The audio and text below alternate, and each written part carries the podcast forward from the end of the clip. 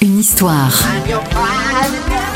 Les secrets et anecdotes de vos tubes préférés. Nous sommes en 1984, Tina Turner effectue le comeback le plus incroyable de l'histoire de la musique. Après la gloire des 60s, les violences conjugales de son mari Ike Turner, autrement dit l'enfer des années 70, Tina Turner retrouve le chemin des studios grâce à la maison de disques Capitol et l'album Private Dancer. Elle y reprend Let's Stay Together d'Al Green, un titre de Bowie, Deruption, un autre des Beatles et puis surtout Mark Knopfler, le guitariste de Dire Straits, lui fait cadeau d'une chanson qui devait figurer au départ sur euh, l'album Love of a Gold, mais finalement laissée de côté. Private Dancer s'est vendu à 20 millions d'exemplaires et a permis à Tina Turner de tenir sa revanche sur la vie.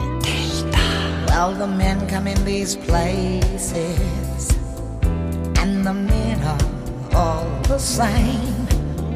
You don't look at their faces, and you don't ask their names. You don't think of them as human. You don't think of them at all. You keep your mind on the money keeping your eyes on the wall. I'm your private dancer, a dancer for money. Do what you want me to do. I'm your private dancer, a dancer for money, and any old music will do. I wanna make a million dollars. I wanna live out by the sea husband and some children. Yeah, I guess I want a family. All the men come in these places, and the men are all the same. You don't look at their faces, and you don't ask their name. I'm your private